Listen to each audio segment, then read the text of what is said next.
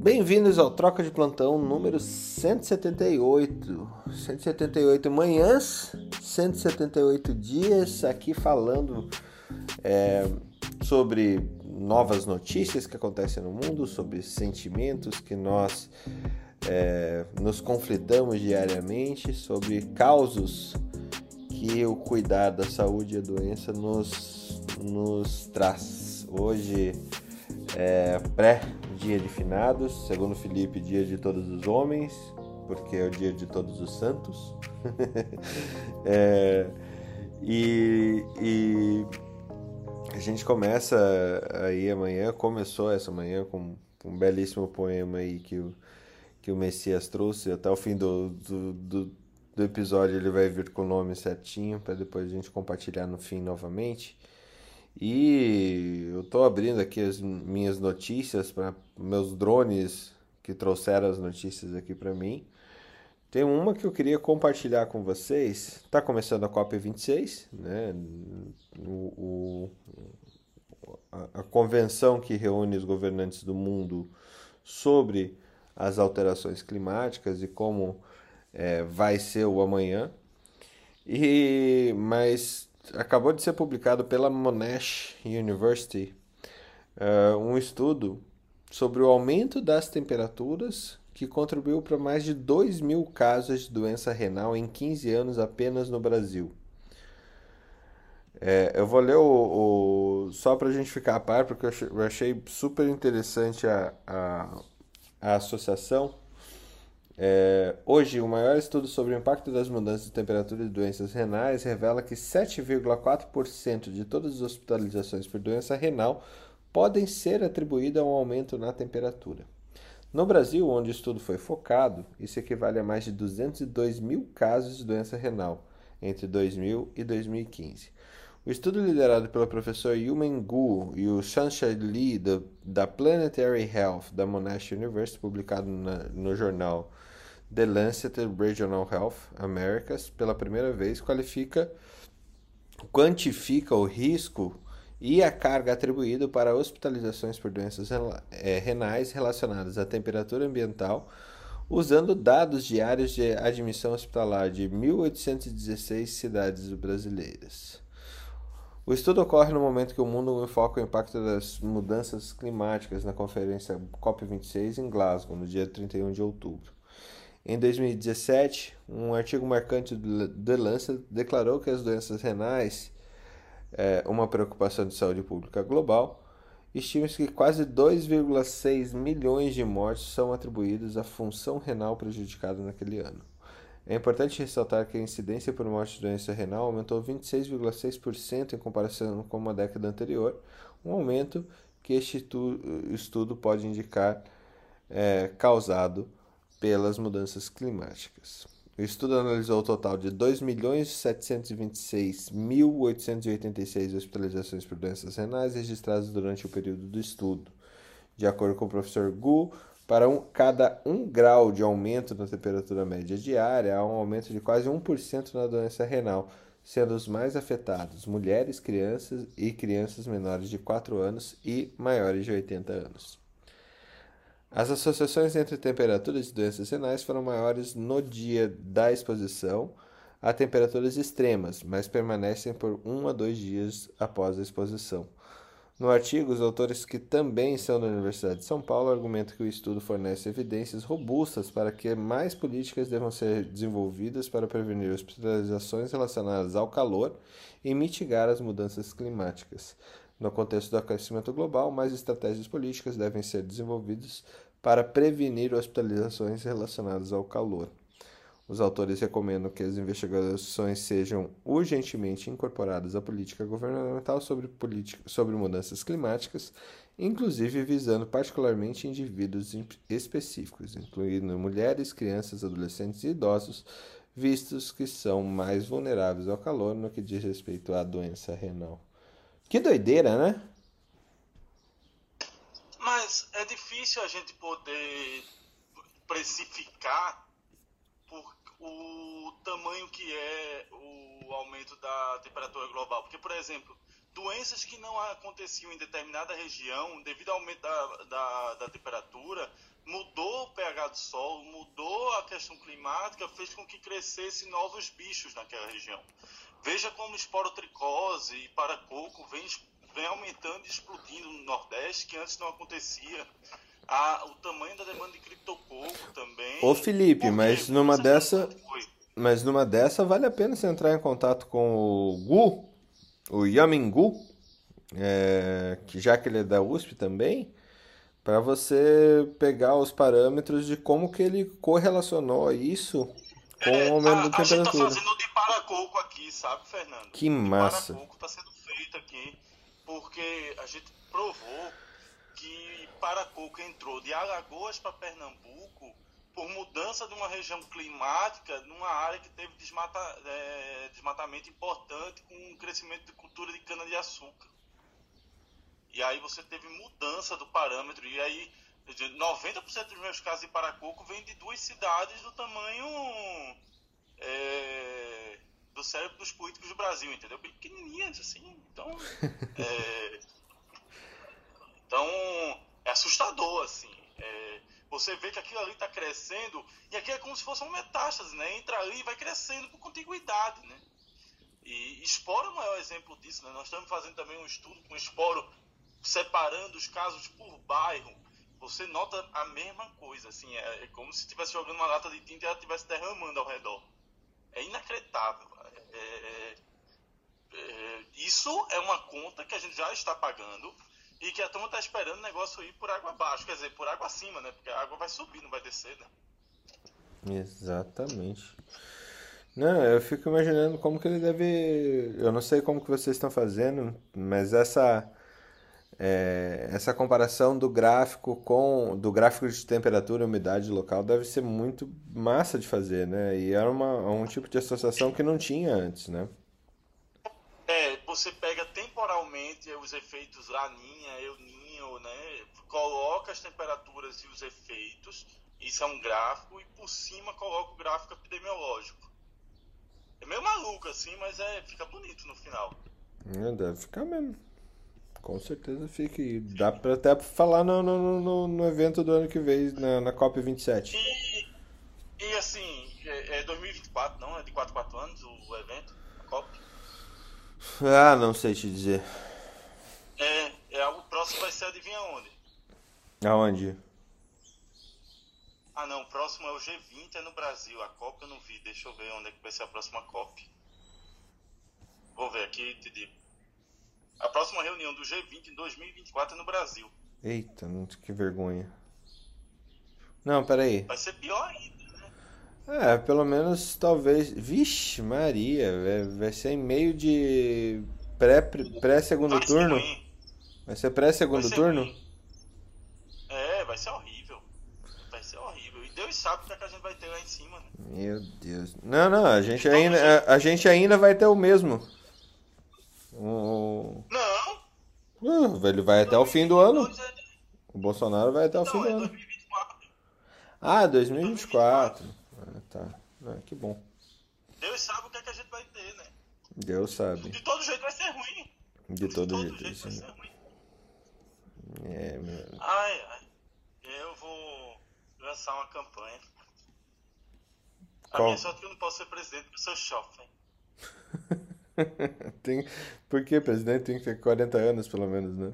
40. É. Sou shopping. Eu não posso. Hum, Júnior. Manda Marileia. Manda Marileia de roça. Marileia é presidente, veja lá, imagina aqui. Comer salada. Olha, Felipe, eu tenho que encontrar você, Felipe, que você vai tomar tanto cascudo. Olha a violência no dia dos homens. Você viu que eu botei lá no grupo? Disse que dia 31 foi o dia das mulheres, que era o dia das bruxas. Dia 1 dia dos homens, que é o dia de todos os santos. E, dia, dia 3, os homens publicarem isso, que é o dia do Sinado. dia 2 é o dia das sogras. Ave Maria. Não, eu me lembro, eu me lembro é, dessa história assim de, de Dia das Bruxas. É, Assim, a, gente incorpora muito da cultura, né? Engraçado que Dia das Bruxas é uma, é uma, data muito forte nos Estados Unidos e o Dia de Finados muito forte no México, né? Realmente o Dia dos uhum. Mortos é um grande evento no, México. E é, eu fico olhando assim, como é na nossa cultura essa, essa questão do, do morto né? no Brasil. E estava tentando fazer um comparativo com os americanos e com o, com o México e tento traçar uma linha não consigo, assim, é, dessa cultura do morto, né? Eu, é, eu acho que depende do lugar, Felipe. Eu acho que é, depende. Não, o desenho da Disney é o, é o Viva a Vida, né? Viva la vida, é Viva a Vida. Eu gosto, vida. Eu gosto daquele Festa Viva. no Céu, né? Cara, Festa no Céu é legal também. Você sabe, é, o... é, é, é, uma visão, é uma visão muito diferente, né, cara, da, da, da morte, né? Assim, a, a mensagem que, que é transmitida lá no, no desenho é fantástica. Tipo, aqueles que não são lembrados na terra não são lembrados no céu. Então eles festejam a, não a morte, mas a, aquelas pessoas, a lembrança As lembranças, né? em vida. É, é, isso é, é, eu, isso é uma lição de vida isso. Fantástico. Isso na nossa cultura, né? É, é isso que eu estava tentando dizer, assim, o Messias falou muito bem. Como falta isso na nossa cultura? Eu fico olhando assim, é, as fotos antigas nossas aqui lá, lá de casa. Eu tenho uma foto do meu avô bebê no colo do avô dele. Né? E fico, meu Deus, quem lembra do meu tataravô?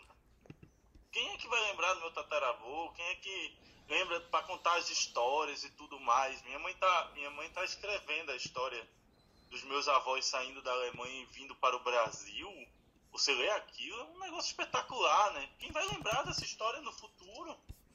Quem vai carregar isso tem que, tem que a gente tem que registrar de alguma forma, né? Uhum. Como é que esse povo foi bater na Alemanha aqui?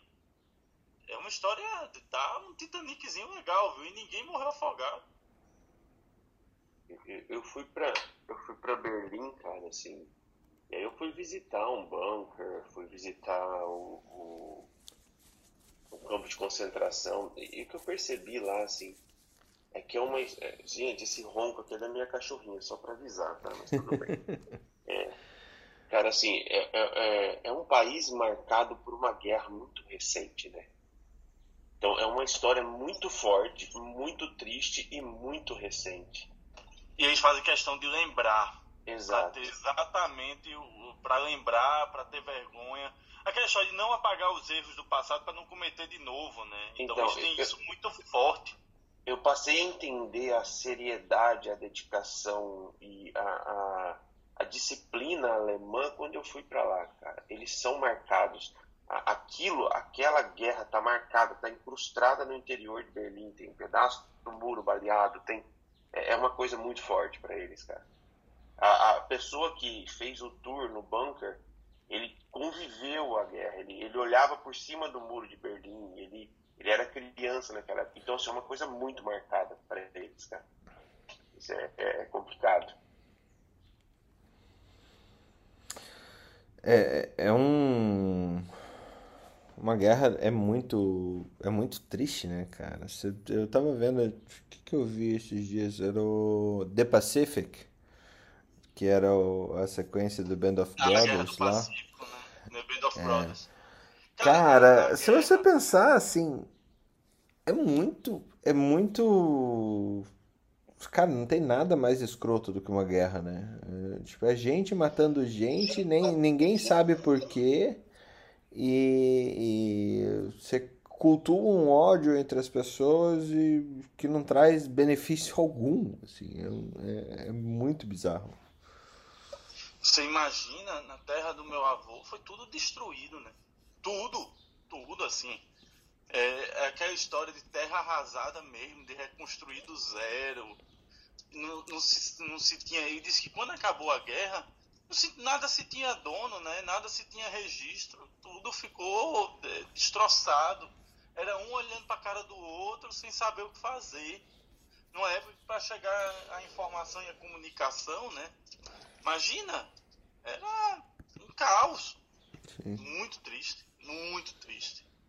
É, a, tem as histórias lá de quando eles escutavam no rádio e quando a cidade estava sendo bombardeada. É muito, é muito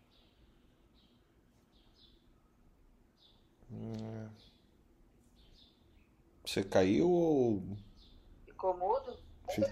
Não, é, é que eu tô entregando Letícia na escola. tá bom. Marileia, tem. Porque feriado é, é pros outros, né? Você vê que eu estou de É. férias. Só que você para pra entregar a Letícia e dá um pã. A gente não sabe se parou, o que é que aconteceu. Letícia não está de férias. Ó, a, a Thaís Araújo aqui colocou no nosso grupo lá do Telegram o poema do Leandro Gomes de Barros. Se eu conversasse com Deus. Se eu conversasse com Deus. Se eu conversasse com Deus, iria lhe perguntar por que é que sofremos tanto quando se chega pra cá. Perguntaria também como ele é, como é que ele é feito, que não dorme, que não come e assim vive satisfeito. Porque porque é que ele não fez a gente do mesmo jeito? Porque existem uns felizes e outros que sofrem tanto. Nascemos do mesmo jeito, vivemos no mesmo canto. Quem foi temperar o choro e acabou salgando o pranto? É incrível esse poema mesmo, viu? Quase, quase falei inteiro, você viu? Quase que eu lembrei inteiro. Quase. Cara, você lembrou quase tudo aí mesmo. Agora, outra música linda, assim, é a do Eric Clapton, né? Do, do Tears in Heaven. Cara, eu escuto aquela música, eu me arrepio. Me assusto, assim. Não Da criança consigo que caiu em imaginar. Nova York? Não, é, é do filho dele que morreu, né? No prédio, Aí- que caiu no prédio de Nova York? É, aí ele escreveu essa música. heaven. Esse mesmo. Would you know my name, né? Você vai saber meu nome quando a gente se encontrar no céu. Putz, começa logo assim a música.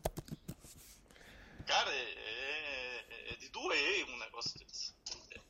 Não dá. é- a gente, o brasileiro conseguiu dar um nome pra saudade, né? Não existe essa palavra em nenhuma língua no mundo, mas para o que o Messias falou, ainda não tivemos essa capacidade, não. Eu, eu, eu- fico pensando aqui, sabe? É, eu, estou filosofando um pouco. É, a, assim, a gente nunca vai entender a dor que envolve nas músicas que alguns artistas produzem, né? E aí eu acho engraçado, cara, assim, eu não estou desmerecendo ninguém e tal. Aí a gente vê alguns lixos de, de, de, de, de músicas ofensivas, que nem sei se merece ser chamadas de música. E aí vem comparar uma pessoa dessa, chamar uma pessoa dessa de artista. Eu, eu tenho todos os meus questionamentos quanto a isso, cara. Que nem, por exemplo, Kurt Cobain. Kurt Cobain dizem que ele tirou a própria vida porque ele não aguentava a dor que o mundo infligia para ele, né? nele. Então, Cara, o cara, Kurt-. O Kurt Cobain era o seguinte, ele tinha muita dor, mas ele disse, eu vou começar, a turma tá pulando aí, gostar das minhas músicas, eu não gosto das minhas músicas, eu não sei porque eu tô sendo cultuado, vou começar a fazer músicas idiotas. Aí ele fez uma música pro papagaio dele, né, All You Want's a Cracker, sucesso. Aí, não, não é possível, vou fazer uma, outra música idiota. Ele começou a fazer uma sequência de música idiota que começou a virar sucesso, virou Nevermind, e aí ele não conseguiu entender aquilo e num dia botou a arma na cabeça e estourou, né? Fora. é, nossa, é, é muito duro. Tem, tem, uma, tem uma história do, do encontro do, do Kurt Cobain com, com o Axel Rose. Que o Axel Rose chegou lá, tava se drogando, aí o, a, a Courtney Love, que é isso aí? Ah, isso é speedball, é uma mistura sintética de heroína que bota na veia. Ah, eu quero. É meio forte. Ah, mas eu quero. Tá bom. Aí fez o speedball, ela passou três dias eh, com overdose na UTI, né? E foi o motivo do Kurt Cobain e o, Axel brigarem. Aí, três meses antes de morrer, o Kurt Cobain encontrou com um baixista da banda, o Duff McKagan, do Guns, né? Aí ele, os dois conversaram no, no aeroporto, e aí ele disse pro Duff, "Ah, manda, diz pro Axel que eu perdoo ele. Três meses depois, pro Duft. Né? Fim de história. É, não dá. não- Fala, Marilé. Bom, enfim, essas notícias são tantas histórias quando a gente vai puxando. São tantas histórias e isso é a vida humana, né? Cada um de um jeito, que sente, que pensa. É impressionante isso. Mas é, vamos em frente. Vamos em frente. Só para trazer também, ô Messias, eu, eu acho que, não sei se você viu, se você tiver um tempinho aí hoje ou amanhã para ver, veja lá o, o, Viva, A Vida é uma Festa lá da, da Pixar também. É, cara, é incrível, é de uma sensibilidade... Muito bom. É de uma sensibilidade incrível. Cara, a Pixar é monstruosa, né? Divertidamente, Viva a Vida é uma Festa. Nossa, a Pixar... É, o que é a Disney, né? O que é a Disney? É o maior. Vai, vai estrear ah. agora, vai, vai, estrear agora o, o, o 70 filme, né? A Disney. O... Vai ser o Lightyear. Cara, ninguém, ninguém conta a história que nem a Disney, não adianta. Não... É muito incrível. É, é o story, é o storytelling revisitado, né?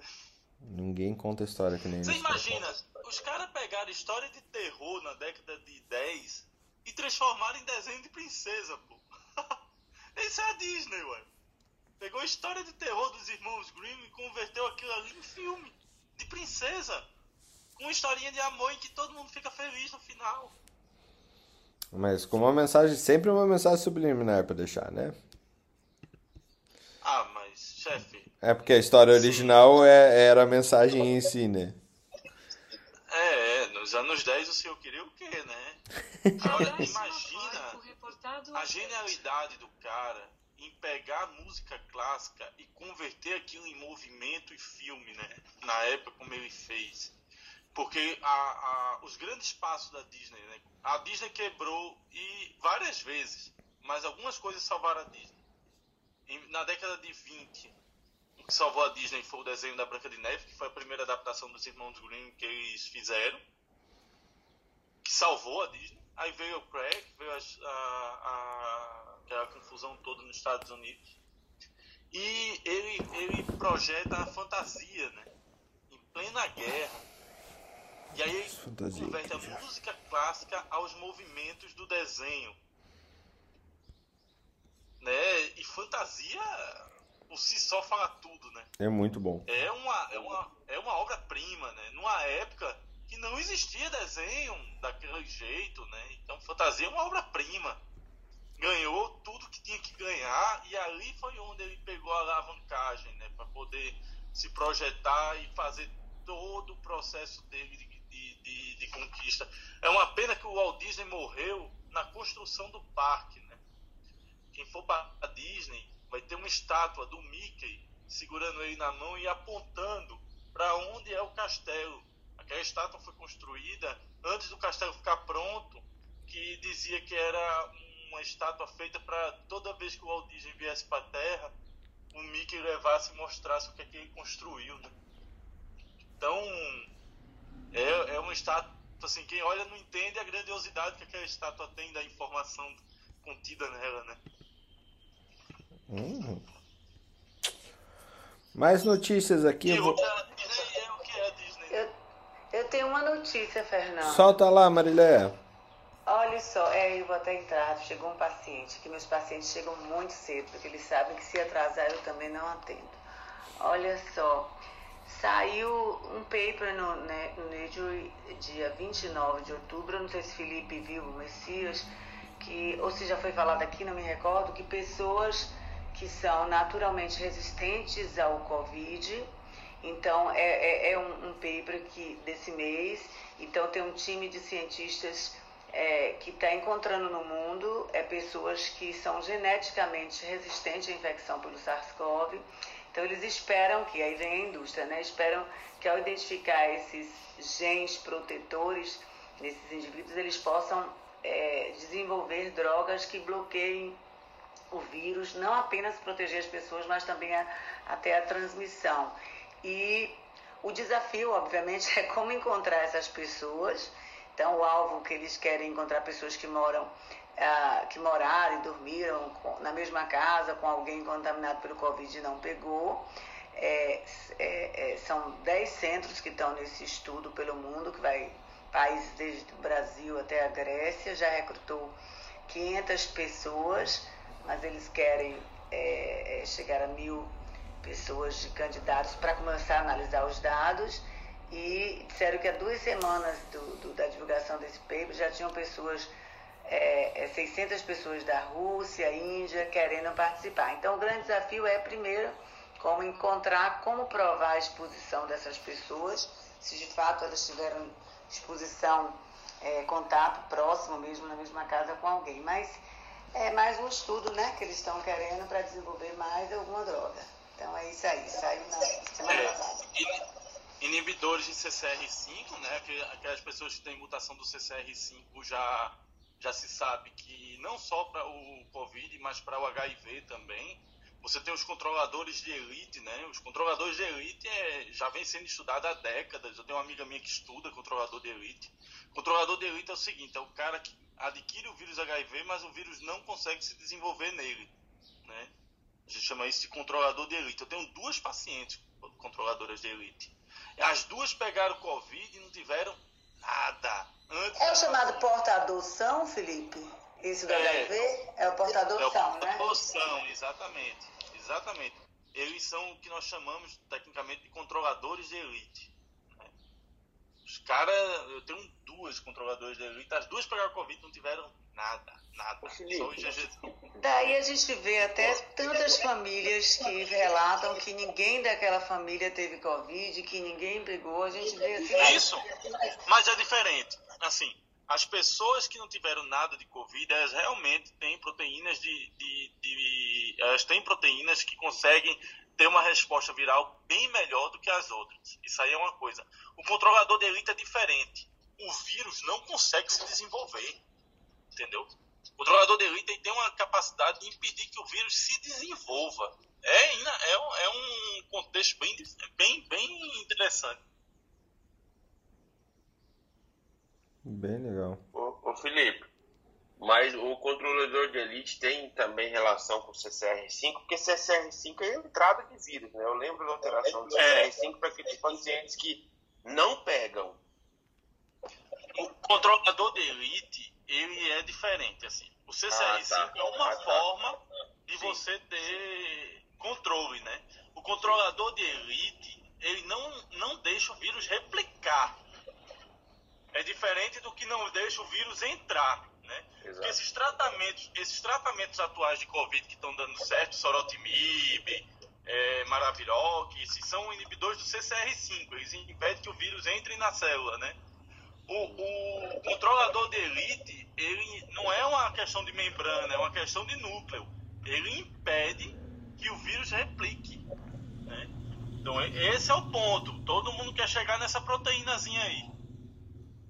Ah, legal. Muito bom. Legal. Muito bom. É, eu vou trazer outro, outro artigo que me chamou a atenção também. Aqui que saiu hoje na. Deixa eu ver o nome da revista. Eu tô lendo o, a, a news dela. Frontiers in Psychology. A solidão pandêmica foi uma experiência positiva para muitos. Isso me chamou a atenção. O fato de a gente estar tá falando, normalmente falando que esse isolamento e tal trouxe um, uma carga, um transtorno é, de base mental muito grande para muitas pessoas, mas esse estudo apontando para outro lado, vou ler aqui o, o, o paper rapidinho. É, o paper não, o, o release deles, né? É, o release é da própria universidade, tá? O tempo gasto sozinho durante a pandemia levou a efeitos positivos no bem-estar em todas as idades, descobriram uma nova pesquisa. O estudo, com mais de 2 mil adolescentes adultos e adultos publicados no Frontiers in Psychology, hoje descobriu que a maioria das pessoas experimentou os benefícios da solidão durante os primeiros dias da pandemia global de Covid-19.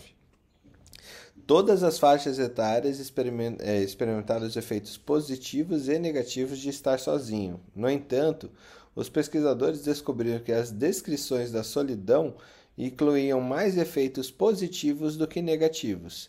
Em média, as populações, as pontuações de bem-estar quando os participantes estavam sozinhos eram de 5 em 7 em todas as idades, incluindo adolescentes de 13 a 16 anos. Alguns participantes do estudo falaram sobre a piora do humor ou bem-estar, mas a maioria descreveu suas experiências de solidão em termos de sentimento, competência e sensação de autonomia. 43% de todos os entrevistados mencionaram que a solidão envolvia atividades e experiência de competência, é, que quer dizer tempo gasto na construção de habilidades e atividades, e isso era consistente em todas as idades. Enquanto isso, a autonomia, que significa autoconexão e confiança em si mesmo, era uma característica importante, especialmente para os adultos que a mencionavam duas vezes mais do que os participantes adolescentes. Adultos em idade produtiva registraram as experiências mais negativas, como, com mais participantes mencionando perturbações de bem-estar.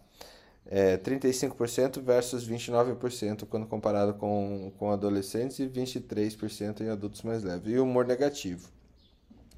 As experiências de alienação ou o custo de não interagir com os amigos foram duas vezes mais frequentes entre os adolescentes do que entre adultos, e os idosos mencionaram isso com menor frequência.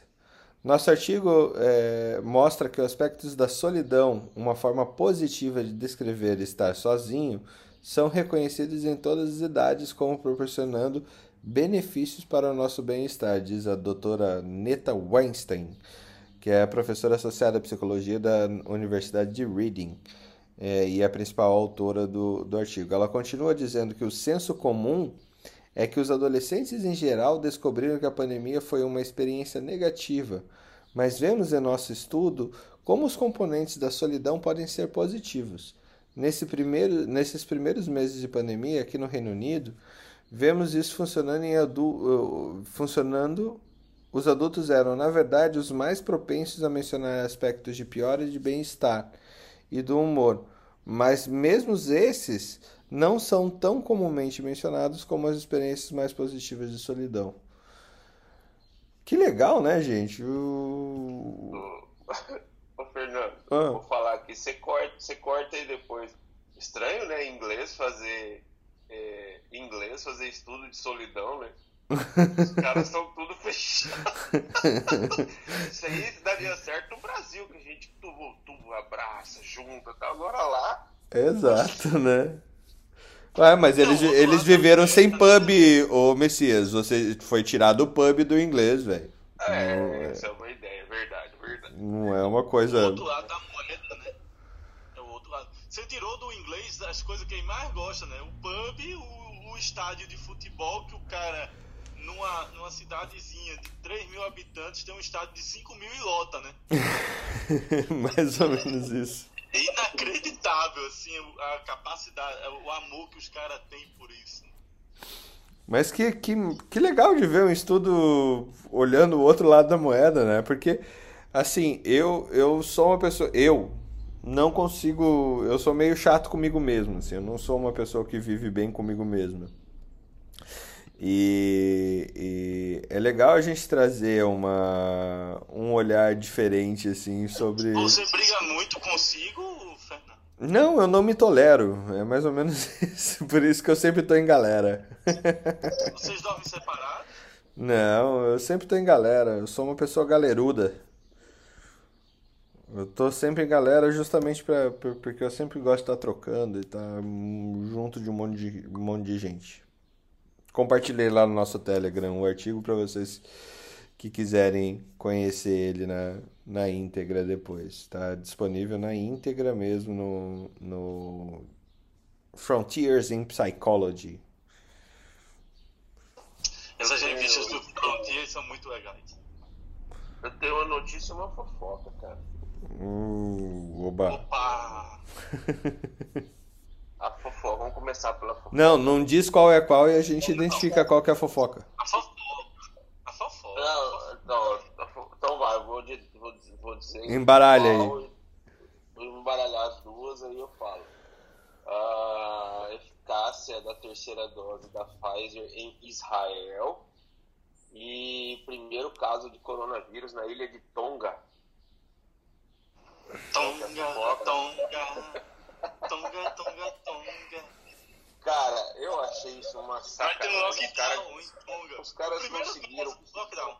Os caras conseguiram passar a pandemia inteira sem nenhum caso. De repente vai um cidadão que viaja para Nova Zelândia e consegue me voltar com Covid uma hora dessa no campeonato. Parece eu. Parece você. Tonga, tonga. E aí a ilha já está se preparando para um possível lockdown nacional. Mas se você entrar na ilha de Tonga, ela não é tão grande. Então acho que vai ser fácil fazer o lockdown. Não é tão grande mesmo, né? Tonga é do tamanho de. É uma tanga. O tamanho de uma tanga, Tonga. É bem pequenininha. Aí nesse caso é melhor fazer o lockdown mesmo. Tem mil pessoas na ilha. Eu acho que. 14 dias. E vacina Acabou. Verdade. Cara, e eu achei, eu, fiquei, eu, eu achei uma sacanagem muito grande, cara, mas tudo bem. E aí saiu um trabalho agora que a gente ainda não está tendo os trabalhos com a terceira dose, né? em, com a terceira dose da, da Pfizer em Israel, que é um dos países com vacinação, vacinação bem, bem respeitada, né? É, aquele, é aquilo que a gente já espera, né? Eles tiveram, em comparação com as duas doses administradas pelo menos cinco meses antes, a adição da terceira dose foi estimada como 93% de eficácia em internações hospitalares relacionadas à Covid, 92% de prevenção de doenças graves e 81% de morte relacionada ao Covid. Entretanto, ele, ele, fusou, ele fez a fusão de dois trabalhos, né? um não considerou ah, os casos graves, então assim não dá, não dá para a gente saber, mas foi uma média entre 92% e 97% de redução do risco de doença grave a partir do 12 dia após a terceira dose de vacina. Não, Esse é imoral. Estudo saiu. Esse o estudo saiu. É, eu fiquei muito chateado que uma vez a gente foi para uma sala aqui e falaram que, que a nossa sala falava um monte de coisa sem ter embasamento, sem, sem, ter, sem citar a fonte. Então por isso que eu faço questão de citar todas que eu falo agora. Esse artigo está no, The Lancet. Quem, quem, quem, foi que falou essa coisinha pra você? Você lembra, você estava lá comigo, você tava lá comigo. Eu sei, por isso que eu ia dizer logo quem. Ave Maria, a, o cara ali leu que a vacina vai tá cheia de matar em dois anos. Vai matar é. você em dois anos. Eu, mas, eu tenho que. Mas eu fiquei feliz, eu fiquei feliz só dele saber da existência da nossa sala. Então ele deve ouvir de vez em quando, escondidinho de manhã. É um fake aqui. É um fake. Ele deve ter um fake. Então esse, esse artigo foi publicado no The Lancet, dia 29 de outubro. E eu, eu, quem tiver interesse agora no feriado, quiser ler, cara, essa semana o The Lancet tá sensacional para notícias relacionadas à Covid, cara quem abrir a página, vai direto na página de Covid, só tem artigo bom, cara. Só tem artigo bom. Eu vou, eu vou dar uma lida geral nesses artigos aqui, que, sobre tratamento, sobre eficácia de vacina. Os caras, eu acho que eles estão tentando redimir aquela cagada que eles fizeram no começo daquele, daquele artigo que eles tiveram que retratar, sabe? Mas só artigo bom. É, é, a, o lance e até o, o editorial foi o editorial brasileiro. O Belvanger Fez o editorial ah, que legal, do... cara. Ah, é verdade, eu lembro disso. É o editorial tá com o Beck Banger. E assim, o cara também fez milagre nessa, nessa pandemia. Quer dizer, muita gente fez milagre nessa pandemia, né? Quando a gente olha assim, meu Deus, como é que a gente vai recontando essa história, vai retratando e vai vendo quanta coisa boa saiu disso tudo, mas frente a muita coisa ruim que que ser enfrentada, né? Cara, é, é, é, meio que tosco isso, mas é verdade. A gente tem que. O cara tem que ficar gritando e brigando com fake news o tempo inteiro. Né? Oh, é só para dar um, um plusinho assim para quem quiser, né? tiver interesse, cara. Ó, é o curso de ação de tratamento anticitocina na eficácia contra a Covid-19. Efeito de medicamento anti-interleucina nos pacientes com Covid-19 e, e a síndrome de aquela síndrome de, de hiper, hiperinflamatória, benefício da intervenção farmacêutica na Covid-19 e a prevenção de outras doenças infecciosas com notificação obrigatória, boosters parecem ser mais é, parecem ser eficazes, mas não são sempre necessários os boosters de vacina. Epidemiologia da Covid na Malásia, já mais específico. Inibição de interleucina 1 e interleucina 6 com, é, com atividade neutralizante nos anticorpos de, de Covid-19. Cara, só artigo bom, cara. Só artigo bom. Eu que bate com aquele tratamento, né? Tocilizumab, né? Sim, sim, exato. Aí, aí você começa a bater, né? A, putz, é, é, é, inacreditável como tudo é interligado. Quando você começa a pegar a, a, o quebra-cabeça e começa a ajustar e montar, e você vê, é, realmente era para ter feito tudo isso mais um pouco, né? É, e, e, cara, assim, eu deixo um pouco minha manifestação de revolta, né? Assim, que, que é, teve um artigo, acho que alguém leu aqui, que que o cientista, foi, se foi o Tiago que falou, não lembro quem foi que falou, se foi a Marileia, de cientistas que estão sofrendo agressão verbal, ameaças, sabe, trabalham com a Covid. Pô, cara, olha o tanto de coisa que os caras estão descobrindo. É uma vitória a cada dia contra essa doença, cara. E, e, ainda tem pessoas tão baixas ao ponto de, de demandar o tempo delas, de mandar e-mail ameaçando, ofendendo pesquisadores. Sabe, é, é, é isso é uma coisa que me é, Pode falar, Maria, desculpa, pode Foi falar. isso mesmo, Messias. A gente falou aqui daquele artigo que saiu, mas assim, só lembrando que diz que, de um modo geral, os cientistas eles são atacados quando eles produzem artigos ou estão em algum estudo. Geralmente é o que aconteceu com o Covid, é que eles se surpreenderam, até um outro cientista falou, é, primeiro questões das mídias sociais, muitas ameaças para eles, inclusive um por conta da própria do antiparasitário da ivermectina, que eles acharam um absurdo sofrer ameaça por conta disso. E o que, que eles mais se queixaram nesse artigo? Eles não sentiram os governantes dos diversos países ter um ímpeto maior em defendê-los. Então, eles não encontraram esse aparato, é, digamos assim, de forma mais mais firme, mais forte. Então, ah, mas que o saldo positivo para eles, obviamente, foi maior, é por isso que eles continuam fazendo, mas eles se queixaram um pouquinho disso, que não tiveram é, é, é, exposição dos governantes em mídia, do mesmo jeito que eles eram expostos nas diversas mídias, eles não tiveram igualmente dos governantes para defendê-los na mesma intensidade do que receberam. Foi isso aí. É revoltante, não é, cara? Assim, pessoa se dedica, às vezes deixa a família em casa, fica ali. É, é, deixa pra lá. Pior que não dá para deixar para lá, né, Messias? Se a gente for ver, a gente não quer deixar para lá, a gente não, não pode deixar para lá. O problema é que a gente também não vê muita força para não deixar para lá, né? É, nem governo, imagina, o, o é, saiu no site da Anvisa, os próprios pesquisadores da Anvisa falaram que foram agredidos ou que tiveram ameaças, é, e ainda você tem uma galera que não tá nem aí, né? Tipo, não vão abrir nem investigação, é, e, e, dificilmente a gente vai, vai ver alguma coisa acontecer, ou seja, é, é muito, muito é muito solitário, né? É muito. Esse problema tá muito. É revoltante. É revoltante. Cara. Isso é revoltante, velho. Isso é revoltante. É revoltante. Putz, cara, isso é revoltante, velho.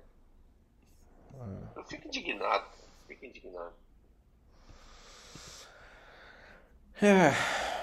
Bom, vamos lá. Não sei se o Felipe viu essa, saiu no dia 29, ou seja, a gente tá bem atrasadinho aqui.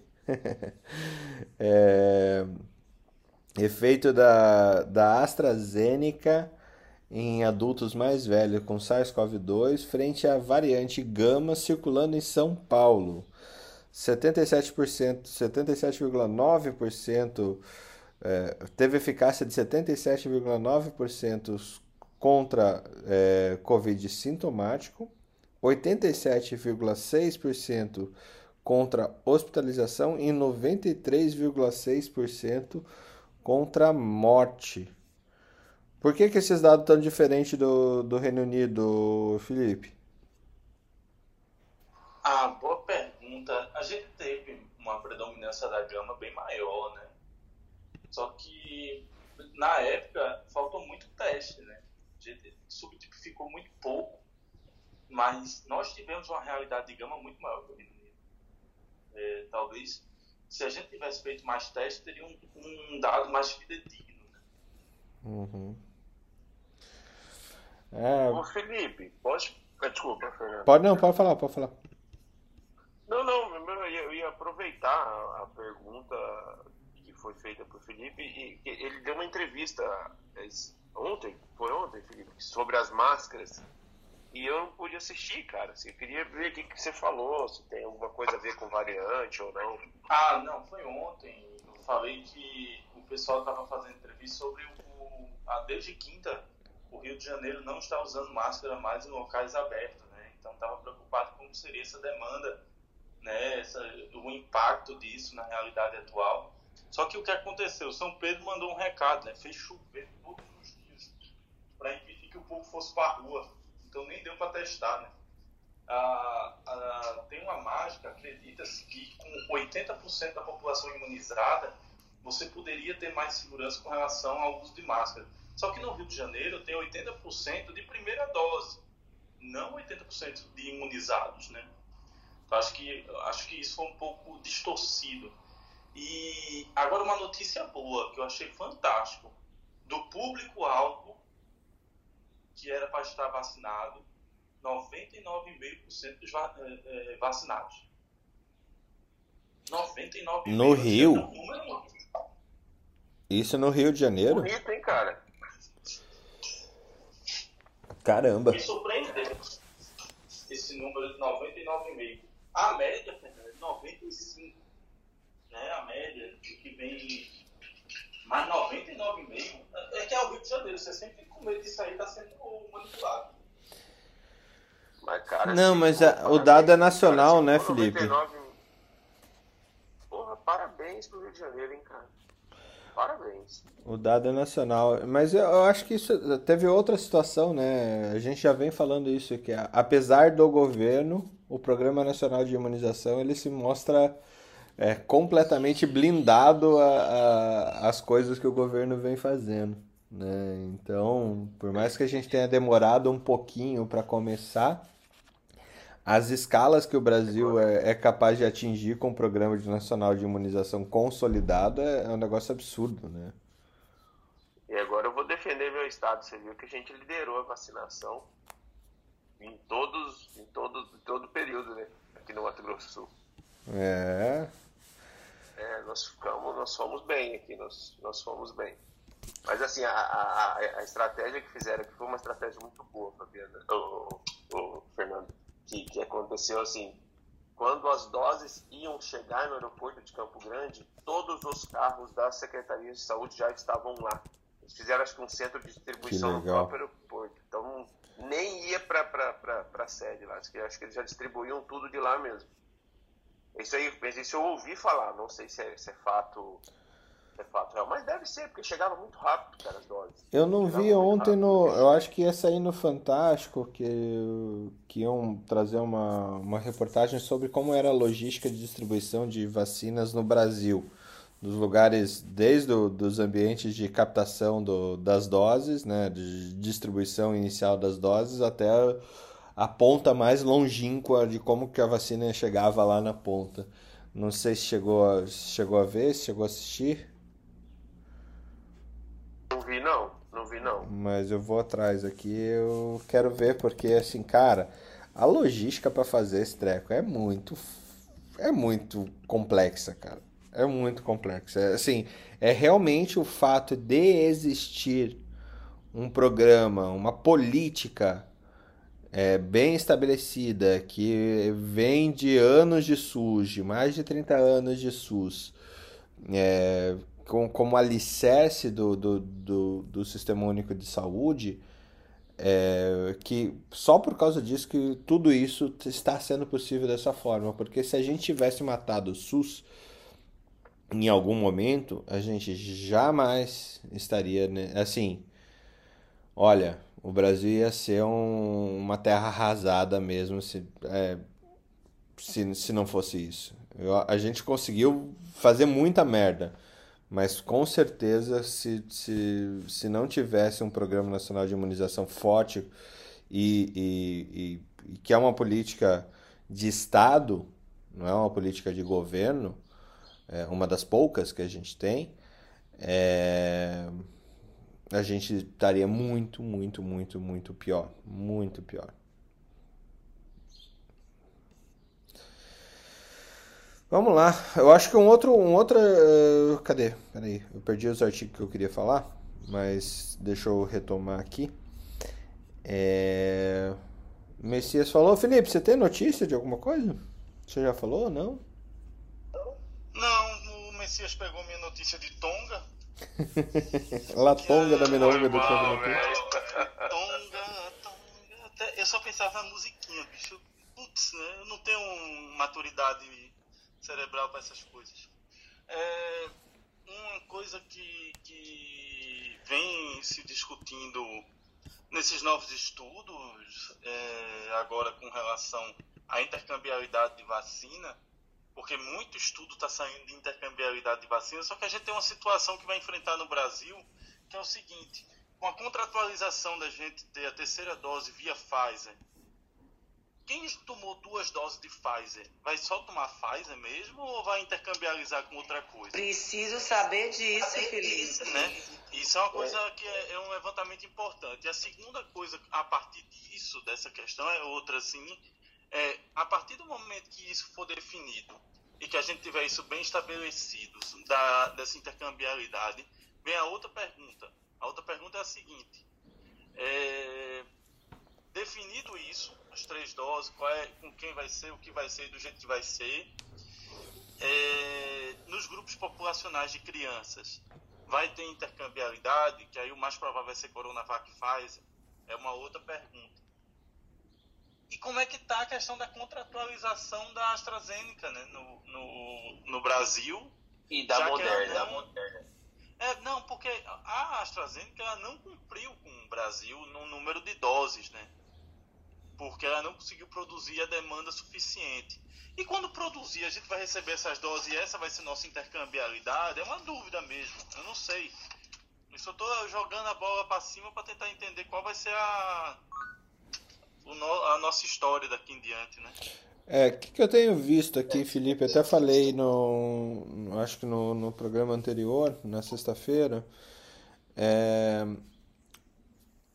o, o, o que saiu de estudo recente era que qualquer intercambiabilidade era melhor do que a, a, a, a vacina homóloga, isso para até duas doses. A gente não tem estudo de três doses ainda, mas é, esse era um estudo que apontava AstraZeneca Pfizer era melhor que Pfizer Pfizer ou AstraZeneca AstraZeneca, isso para duas doses.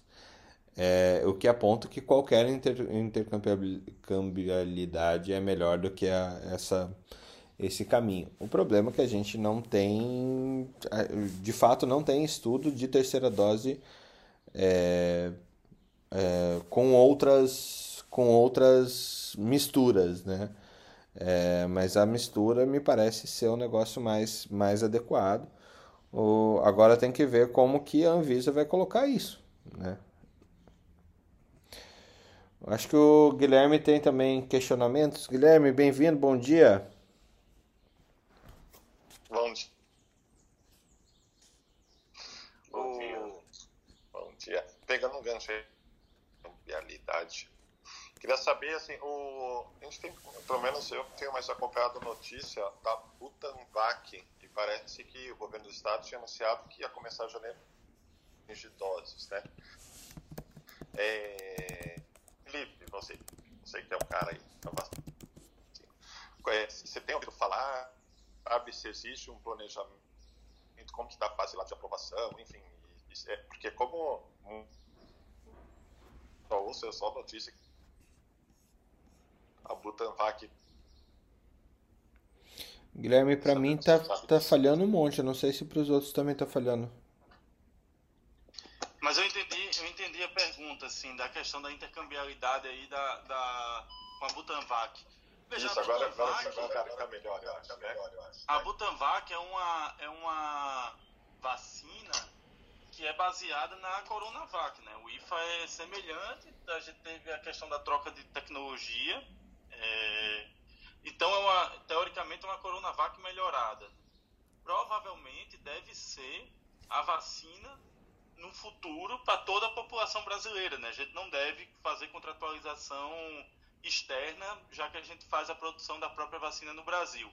O que nós temos hoje é um problema político, né? O Ministério da Saúde é politicamente é, contra o governo do estado que detém a questão da tecnologia da, da vacina. E isso pode ser, por uma questão política, a gente pode não ter a vacina disponível por um custo muito menor no Brasil. Né? E a Butanvac, provavelmente, eles, eles querem, é, inclusive no futuro, ao ser liberado para criança, fundir a MMR com, a coronavírus, com o coronavírus para virar uma MMRC e você já tomar as três doses na criança. Né? E já ter imunidade já de pequeno para, na vida adulta, ser uma criancinha saudável.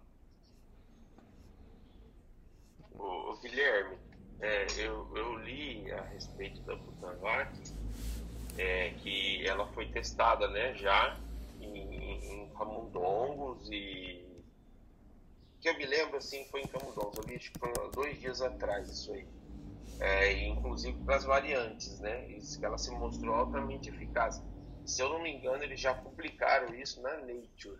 A, a notícia que eu vi é, já está publicado esses testes de eficácia da Butanvac na Nature, mas eu não tive acesso ao artigo na Nature para saber como é que ele está. Mas assim, ela se mostrou altamente eficaz. E é, é que o Felipe falou, é uma intercambiabilidade de mecanismos, a base dela é a base da Coronavac. Acredito que no, no mesmo intuito de, de atenuação viral, né? a, a, maioria, a maioria dessas outras vacinas, porque tem um monte, né, assim, tem na, na faculdade de Ribeirão Preto, tem uma em Minas, tem para tudo que é lado. É, tem, é, as outras também estão avançadas e todas elas têm como base a Coronavac, vocês sabem, não? Não, são tecnologias diferentes, viu, Guilherme? É, o, eu acho que a, a do Brasil, a, a que está sendo estudada, feita no Brasil, que está mais avançada, é a Butanvac mesmo. É, o que eles estão colocando é que em junho desse ano passou foi iniciado o teste de fase 1 e 2, que são fases de segurança, tá? Lembrando, a gente tem quatro todas as fases de, de, de, de teste de fármaco, eles são fases de segurança. Então a fase 1 e 2 você analisa em pouca gente, né? E em junho foi iniciado o estudo em 400 humanos aqui no Brasil, só que pelo que eu entendi, é, ainda não saiu o estudo a respeito disso. Disso, porque a, a duração dessa fase 1 e 2 é de 4 meses, a fase 3 vai ser de novo, daí além de segurança, vai verificar a eficácia da vacina, é, que vai ter uma duração de 4 a 6 meses, ou seja, só depois da fase 3 que a gente consegue colocar no mercado isso sob supervisão da Anvisa, tá? É, e isso vai provavelmente a gente vai atingir, se tudo correr rápido, lá por volta de fevereiro, tá, na melhor das hipóteses, junho do ano que vem. Imaginem o cenário político de junho do ano que vem se você tem uma vacina totalmente nacional, é, mais barata, produzida em São Paulo. Que, que M que vai ser?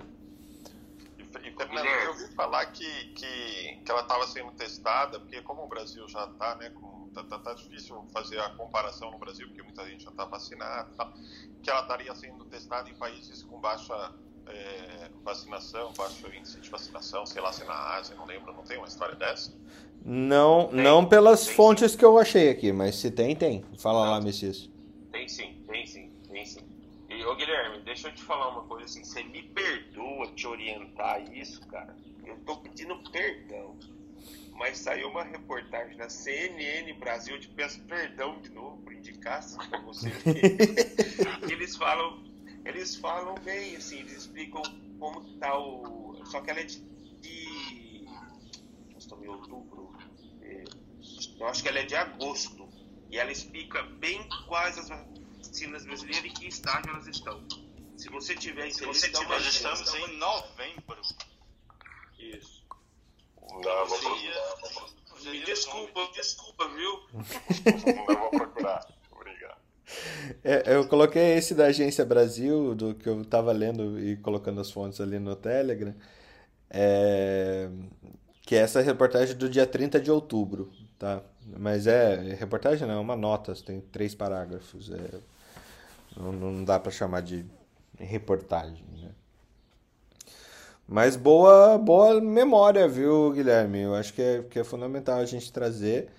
É, o...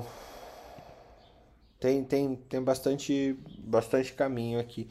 Tem um estudo que eu tô aqui na minha frente, até cutuquei o Newton para ver se ele subia, é, que é o seguinte: é, o exame clínico cardiovascular, é, a necessidade de um, de uma, de uma, de um approach baseado em evidências. E ele contesta um pouquinho essa, essa tradição do. Contesta não, ele aborda essa tradição do exame físico cardiovascular e o quanto que isso está é, só na tradição é, e pouco orientado à evidência clínica. Tá super interessante, saiu no European Journal, é, Heart Journal, compartilhando com vocês, com o Newton também. Se o Newton quiser falar pra gente sobre ele na quarta seria super legal. E eu fico imaginando, né, a quantidade de coisa que a gente repete é, e que traz pouca evidência para o, o semiológica, né, para o fechamento do, do, do caso do, do, do, diagnóstico é, é grande, né? Ô, oh, Newton subiu, tudo bem, Newton?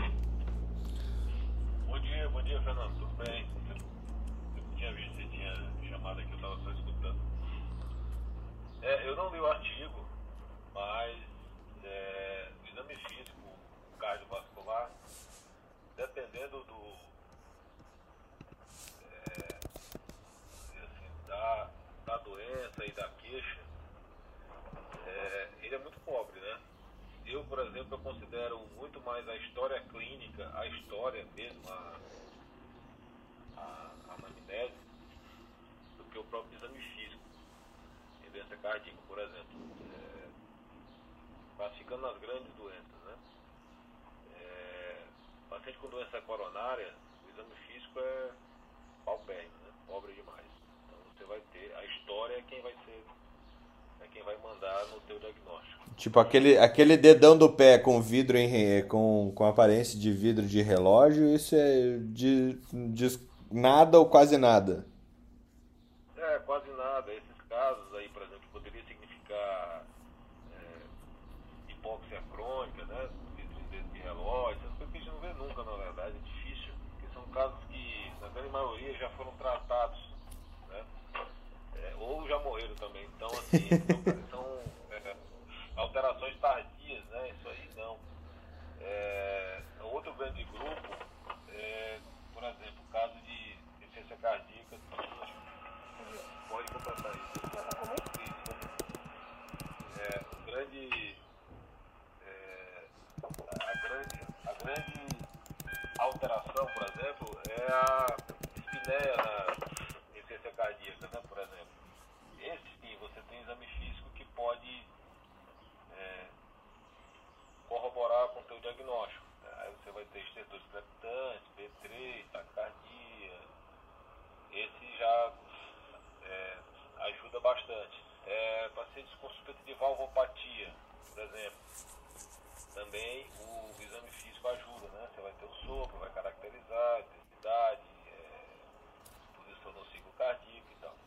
E o outro grande grupo são as arritmias, esse, o exame físico também é quase nada, é zero. Muito mais a história da cardia, síncope, é, história familiar, fatores de risco. Então, assim, depende muito do que você está analisando.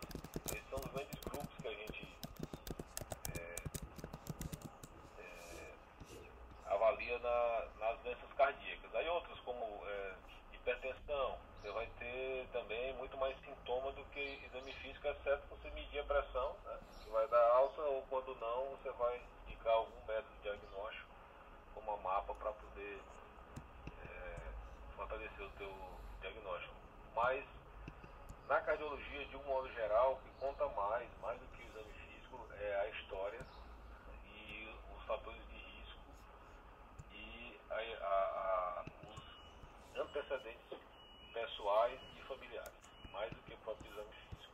Logicamente, como eu falei, dependendo do caso. Então eu vou, eu vou ler o que botou lá, mas eu não sei do que trata exatamente, mas de um modo geral, 22 anos de prática, é isso que a gente vê. Se você fosse recomendar para um acadêmico hoje, se ele pudesse escolher entre comprar um, um carro para ir para a faculdade ou aprender semiologia cardiológica com ultrassom portátil, o que, que você recomendaria ele comprar? Ó, oh, Ralph, essa é para você. Oh, o Newton sumiu.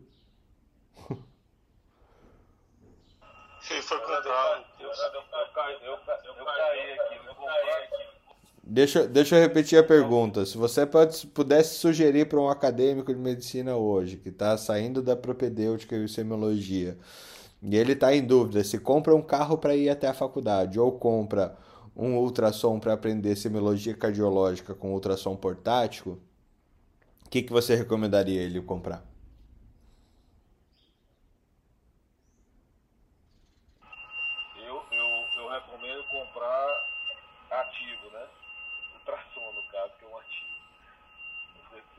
É o que vai poder dar dinheiro e experiência para ele. O carro só, só leva ele do ponto A para o ponto B, né? O carro é, é passivo, né? E, e, então, com certeza, ele comprar uma máquina é, quanto antes, melhor até. Não, mas você aprende muito hoje com aqueles ultrassons é, portados, né? Point of care, porque você correlaciona o teu, o teu exame clínico né, com a imagem que você vê. Isso realmente ajuda bastante, lógico. Isso aqui é, é um luxo, né? Não, mas a, a, pergunta é: é um luxo mesmo ou a gente ainda trata como um luxo uma coisa que, é, que deveria ser presente?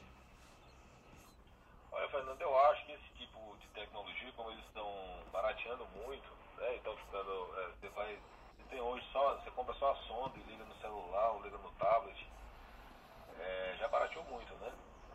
Então, eu acredito que em breve isso vai estar presente nos consultórios médicos mesmo, assim, de forma rotineira. Né? Então, talvez não seja um luxo, não. Quem tiver, quem puder, é, realmente ajuda você a aprender semiologia. Tem uma outra parte também de ultrassonografia que você avalia é, derrame pleural, é, congestão pulmonar, né? que se você associar com o seu exame clínico, isso pode ser uma ferramenta de, de ganho é, para aprendizado em semiologia realmente muito grande. Eu tenho é, visto até alguns trabalhos com isso, né? inclusive com residentes. Aliás, desde a época da, que eu fiz estágio de eco, um colega meu que fez a tese dele de doutorado foi é, o uso de ultrassom portáteis é, e o ensino para residentes né, é, de forma rápida, acho que tinha um treinamento de, de 30 dias, quanto que isso é, acrescentou na formação deles e, e, a possibilidade também de fazer diagnóstico simples dentro da cardiologia. Achei até bem interessante esse. Isso já faz anos esse trabalho. Então, de lá para cá, essas ferramentas elas já ficaram muito mais acessíveis, né? É, mas é bacana assim, eu, eu é, recomendo. Quem puder comprar, ajuda bastante e, e, o futuro vai ser isso aí, já dentro do consultório. E aí, Ralph, é, carro passivo ou, ou ultrassom portátil?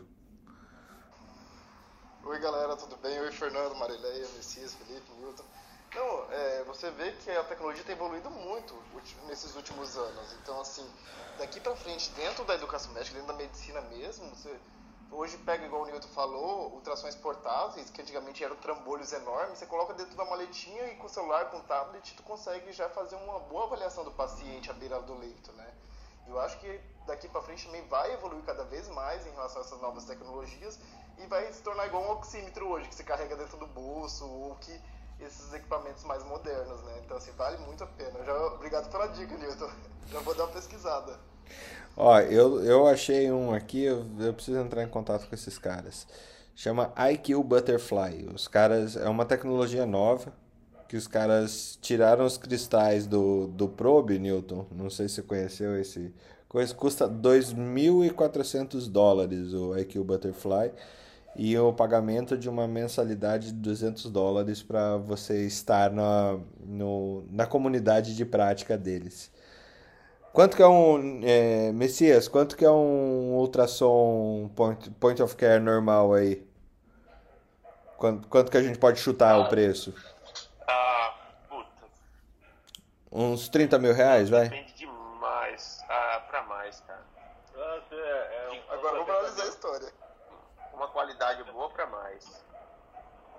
70 mil. Fernando. Por aí. 70 mil. por aí. 70 mil. Mas assim, varia muito, viu, Fernando? Varia muito, cara. Legal.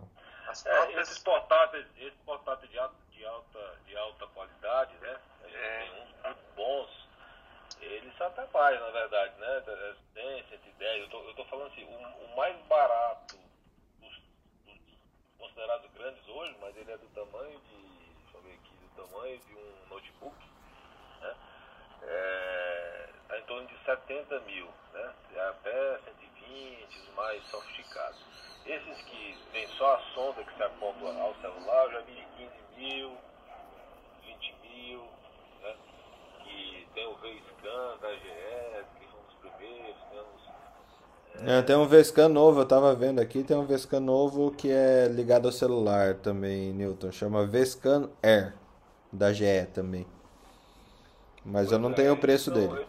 Já, já são muito bons. Eu, eu fiz, eu, eu, eu peguei a primeira geração desse aparelho, que era Sonosite, né, a marca, que ele só fazia praticamente a imagem, né? Ele não tinha Doppler. Mas esses, esses hoje já vem com Doppler colorido perfeito, vem com a imagem bidimensional muito boa. é, e já ajuda bastante, já está bem sofisticado. Eu fico A gente tem o- penso A gente tem um tem cardiograma, né? Então, eu acho que vai desaparecer isso aí, porque todo mundo vai saber fazer. né? A gente tem um antigo aqui da Sonosite, bem bom, o, Milton. É, o, o. Você sabe que como, que como curiosidade, né, Metiz, você deve saber isso, mas o, o- aquele Sonosite, aquele primeiro, ele foi criado para a Guerra do Golfo, né? Então, E é exatamente isso que a gente tem. é, da Guerra do Golfo. Ele era, ele era, ele era tão... Ele era tão Fazia parte da propaganda, lembra? Que o cara dizia, Não, não, é porque foi feito a guerra do Golfo.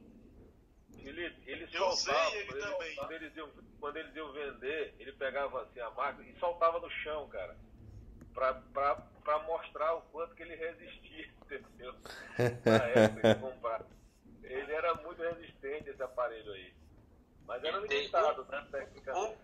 Um, um problema Milton, que ele tem, o Newton, é com a umidade. A tela dele ela fica úmida com a umidade, dá pra acreditar? Da, Mas tipo, ele é bom, É, o cara, cara ele tem- não era. Umidade ele não era o problema no Golfo, né? Ele tem Doppler, ele tem as sondas que você acopla, ele é menor que o notebook. Ele é. Putz, eu eu vou ver se eu, se eu, se eu acho ele aqui, eu vou mandar foto pra vocês. Eu Acho que ele tá lá na sede, eu vou pegar vou mandar foto. vocês. Eu, eu usei ele na época da gestão lá, que a gente comprou pra fazer punção de, de abelha de leito, né?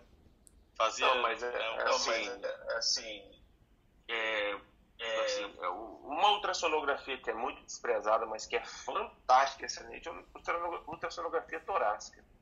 Você consegue diferenciar uma doença intersticial de uma doença parenquimatosa. Você consegue é, determinar ponto de punção de, de derrame pleural, é, avaliação de derrame pleural. É, é, Existem linhas, né? São linhas que a gente fala.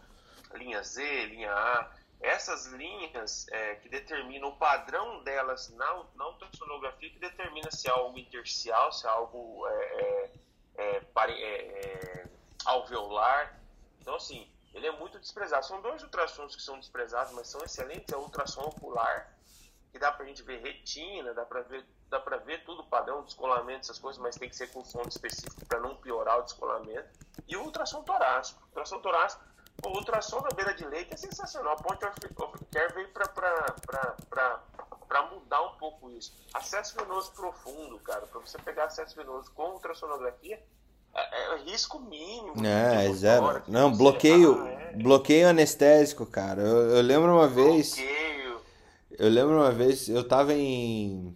Eu não fiz com ultrassom, tá? Mas eu tava em, em Açaí, uma cidade do lado de Londrina, fazendo plantão, e um menino tinha queimado o pé, tinha derramado óleo no pé, óleo quente. Putz, que dor que de ver aquela dor daquele jeito.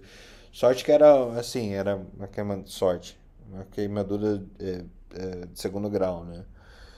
E eu fui fazer um bloqueio, mas eu fui por referência anatômica mesmo, porque é, antes da transferência, até para poder lavar, sabe? É, pô, eu fiquei tão feliz de ter feito um bloqueio certinho, mas eu, eu tava num cagaço tão grande de, ter, de fazer o bloqueio errado. É, mas o bloqueio pegou, cara, e você pô, anestesiar aquele pé, uma criança sofrendo de dor. É... Agora, se tivesse um, um ultrassom para fazer um bloqueio anestésico naquele paciente que estava é, urrando de dor antes da transferência, meu Deus do céu, como ia ter sido mais fácil e menos. É... Um, se eu soubesse fazer direito com isso, com certeza eu ia acertar muito, muito mais e ter me menos medo. Mas é, é, é, impressionante como você é impactante na vida do paciente quando você tem esse tipo de tecnologia, né?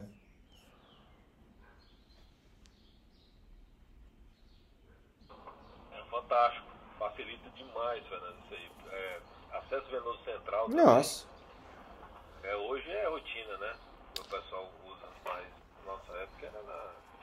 Quantas vezes a gente errou, fez pneumotórax, fez, entendeu? Então, assim, é como, como guia de, para diminuir a complicação, para resolver o caso. Isso que o Messias falou, por exemplo, o uso de ultrassom torácico na urgência, ele ajuda demais para diferenciar, por exemplo, dispneia de origem cardiogênica, né? ICC de é, dispneia de origem pulmonar, então, ele ajuda demais nesses diagnósticos diferenciais.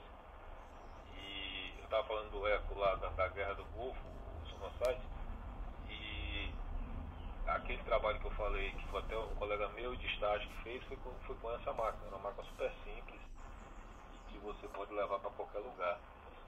Então, assim, sem dúvida nenhuma, esses avanços tec, é, tecnológicos trazendo para para portabilidade né, e para facilidade de uso, o treinamento é muito fácil, é muito fácil.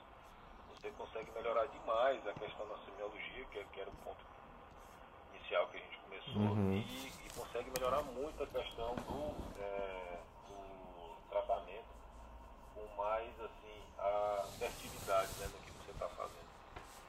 Com certeza. Messias, temos uma missão, né? Você viu o link que eu te passei? Temos uma missão de fazer um curso de, de semiologia com com com ultrassom. Newton, você vai vai ajudar demais nisso também, viu? Você, você e Jamil. Eu já, eu já fiz curso. Vou estar lá. Eu já ministrei curso disso. É, vamos. O problema é que não é um cursinho barato. Para fazer esse negócio ele vai custar uns 4, 5 mil facinho. Mas é isso aí. Mas vale a pena, acho que vale a pena, com certeza. Ralph, você que entrou por último, temos uma notícia do mundo estudantil que nós devemos nos, nos preocupar? Tipo, estudantes entrando direto no oitavo período da faculdade. Gente, que caos foi isso essa semana, né? Meu Deus. É, mas antes de passar nessa notícia, Fernando, eu tinha visto uma ontem, que eu até tinha, eu tinha mandado mensagem pra ti no aviãozinho, que eu achei super interessante que passou no Fantástico de noite, que eu fiquei assim, caramba, não sabia que já estavam fazendo isso. É, não sei se vocês viram também ontem, eles lá nos Estados Unidos, com a equipe da. Deixa eu ver, lembrar o nome da, da doutora, doutora Catarina Scangos, eles estão fazendo um implante, um, um implante cerebral para conseguir reduzir a depressão em paciente profundo, entendeu? Aí eu achei eles com esse implante agora está sendo um implante intracerebral, que aí eles vão ter dois dois, é, dois circuitos que vão ver quais são as áreas acometidas pela depressão dessa paciente. Aí eles conseguem disparar é, impulsos elétricos quando essa paciente está em, tá em remissão para uma depressão profunda, para que ela não entre nesse quadro. Aí, assim, qual que é a diferença do que já existia, que eu achei interessante? Porque esse dispositivo feito por essa equipe está sendo personalizado para a região da, do paciente. Tinham outros, aqui no Brasil, por exemplo, também tem uma equipe que faz esses, esses implantes, só que eles são colocados na, na região da axila e ele sobe o circuito e vai até o nervo trigêmeo. Aí lá que eles fazem esses impulsos para também diminuir. Só que ele não é personalizado, ele é igual para todos os pacientes. E a gente viu nesses, nessas últimas décadas quanto que esses implantes têm ajudado. Quando a gente pega paciente de Parkinson, por exemplo, o que era a vida do paciente de Parkinson e com quem ele tem o, o implante, consegue ali controlar dentro da região, que é, que é, é responsável pelos tremores, né? consegue diminuir muito essa parte dos tremores dos pacientes. Então, dentro dessa pesquisa que eu vi, dentro do, dessa matéria lá do Fantástico ontem, que essa equipe lá dos Estados Unidos estão fazendo, eu falei, vai ser bem bacana. Só que a única dúvida deles que eles têm vai ser a longo prazo. Como que esses impulsos elétricos a longo prazo vai, vão acometer ou podem até mesmo controlar essa depressão profunda. Se isso pode diminuir a capacidade é, em relação ao controle ou não, entendeu? É, o tal do DBS, né? Deep Brain Stimulation. Isso. É, uhum. Existe DBS para uma porrada de coisas já. Parkinson é a primeira, acho que foi a primeira que, que trouxe. Não foi a primeira, né? Mas foi uma das que, que, que a gente vê um sucesso incrível. E você tem DBS também para epilepsia, né? Que também você consegue abortar é, crises epiléticas com DBS. E essa atuação agora em cima de uma neuronavegação, talvez até o Messias pode é, nos ajudar com isso. É, cara, neuronavegação é um treco muito, muito, muito massa. É você saber onde exatamente, em qual ponto é, tridimensional com estereotaxia você vai fazer a intervenção cerebral. Né? Agora, os tipos de imagem que você faz para ter uma, uma cirurgia dessa, como que é isso, Messias? Você tem ideia? Eu não, sei que não é da tua, do teu métier isso, mas... Fernando, não faço a mínima ideia, cara. Jogou o Messias do fogo agora.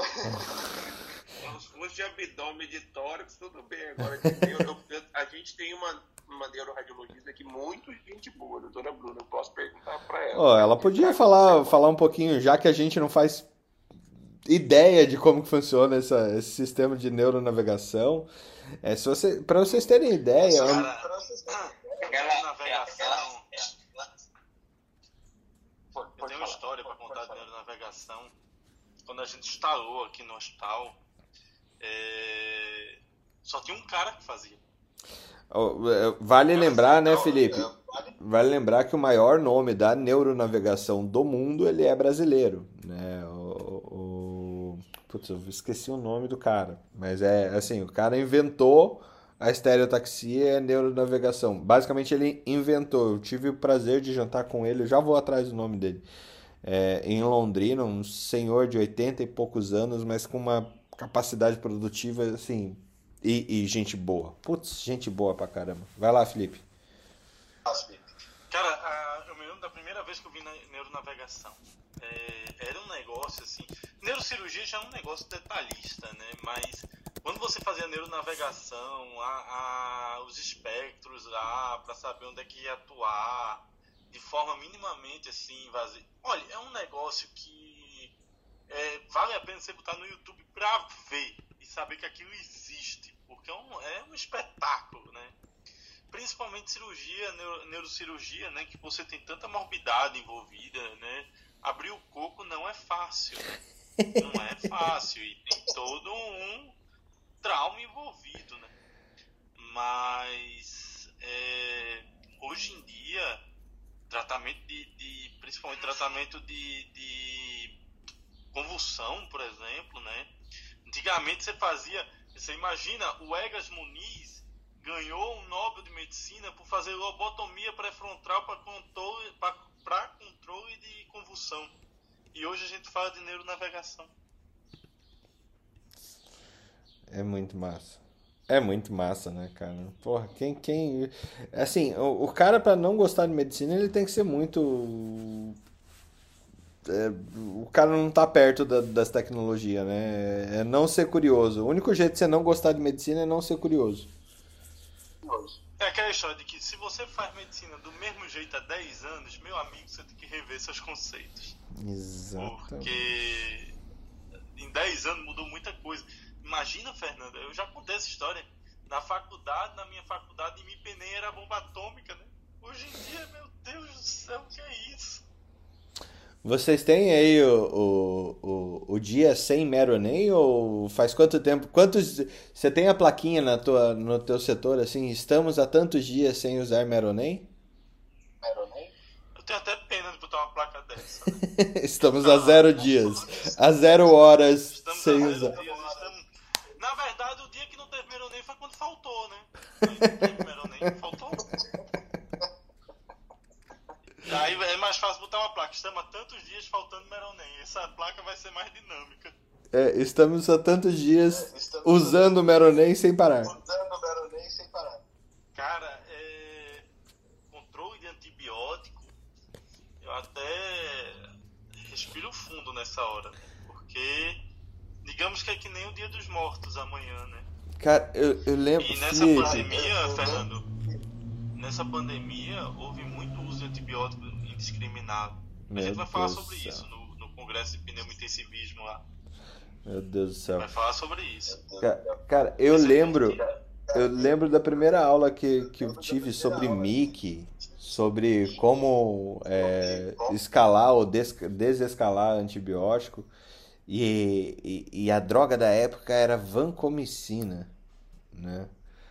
Vancomicina era, assim, o detergente que matava tudo. Hoje vanco, meu Deus, me parece que perdeu um pouco a expressão, né? Como muitas outras, né?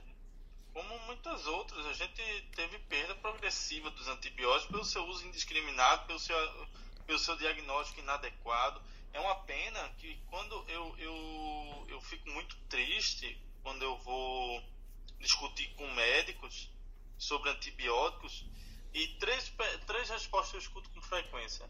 Mas não já está dando certo com esse? Mas não pode ser infecção bacteriana? Ah, poder, meu amigo, poder sempre pode, né? Se for, pode ser que a Venezuela invada o Brasil atrás de comida também. Vai guardar vaca em casa, por acaso, por causa disso? Não vai, então pronto. Então, é muito complicado esse de, de si. É assim, pode ser assim, pode ser desse jeito. Tem, é o que tem que ser. É aquela história, você pega um paciente que tem uma secreção nasal, que está com dores no corpo, olhos lacrimejando, a secreção é esbranquiçada. Ah, vou fazer azitromicina. Vai, vai fazer azitromicina por quê? Não tem nada aí de, de, de, de infecção bacteriana, não teve mudança de secreção, não teve nada. Dor no corpo, lacrimejante, isso é doença viral. Ah, eu comecei a azitromicina e melhorou no segundo dia. Porque é vírus. Melhora com médico, sem médico, apesar do médico. Não tem é isso, mas infelizmente, infelizmente é, controle antimicrobiano na, na, no mundo, né? mas na nossa realidade é ainda mais gritante é, é de chorar. O pior é que, assim, não é só o controle antimicrobiano, é o diagnóstico inadequado, o uso inadequado de antibióticos. Você fazer um antibiótico PKPD, que a farmacocinética, que a farmacodinâmica não é adequada para aquele tipo de infecção. É uma série de coisas e, e, que tem que se discutir. Não deixa de ser uma especialidade médica a discussão de antimicrobiano. E a gente faz isso de forma muito grosseira, muito mal feita. É. é... Bom. Como eu odeio infectologista. é, que bom. É, eu adoro seu odiar. Como eu odeio CCIH. Ô Felipe, quais serão as perguntas que mais deixam o cabelo dos infectos em pé? Putz. vamos lá, né? É, é, aí vai doer. Cara, tem umas coisas assim, é, tratando infecção urinária e o sumário é limpo. Uma bacteriúria sintomática. E você tem que explicar a pessoa que não é para tratar. É, é uma discussão difícil. Uma pergunta boa, assim, que sempre causa transtorno é: Olha, eu fiz vanco para infecção de pele e não melhorou. Minha nossa. Lascou o rim do cara em vão. Tem. tem... Nossa, é muita pergunta. Tá? Eu posso fazer um programa só de perguntas do mal, assim. De, antibiótico, de, de infectologista. Mas o clássico mesmo, ultimamente, é: olha, esse dedímero aqui é para fazer anticoagulante eu acho que essa é a pior que tem. Atualmente. Mas eu faço um especial depois só de antibióticos.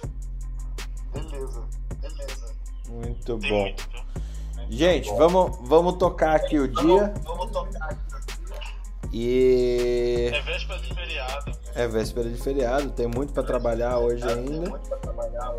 Mas quarta-feira estamos aqui de novo. Always.